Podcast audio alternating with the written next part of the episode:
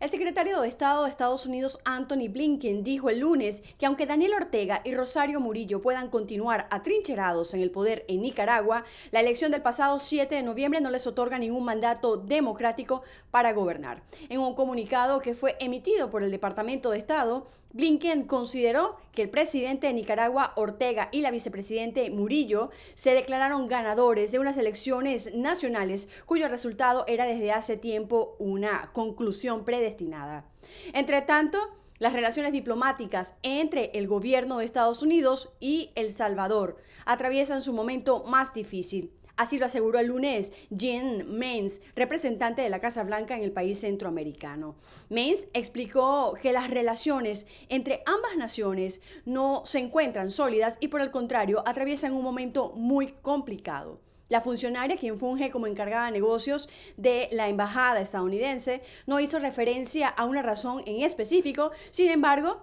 desde que Estados Unidos se pronunció abiertamente sobre las destituciones de los magistrados de la Corte Suprema y del fiscal general el pasado primero de mayo, el presidente Nayib Bukele ha cerrado toda comunicación cordial con la diplomacia estadounidense. Por último, una comisión que investiga el asalto del pasado 6 de enero al Capitolio emitió citaciones a otros seis allegados al expresidente Donald Trump que estuvieron involucrados en los intentos del exmandatario por revertir su derrota en las elecciones del pasado 2020. El presidente de la comisión, el representante Benny Thompson, señaló el lunes en un comunicado que el panel está exigiendo testimonios y documentos de parte de exfuncionarios de campaña de Trump y de otros que participaron en una sala de estrategias antes del asalto y dilucidaron cómo suspender la certificación del triunfo electoral de Biden. Desde Washington, Sofía Pisani,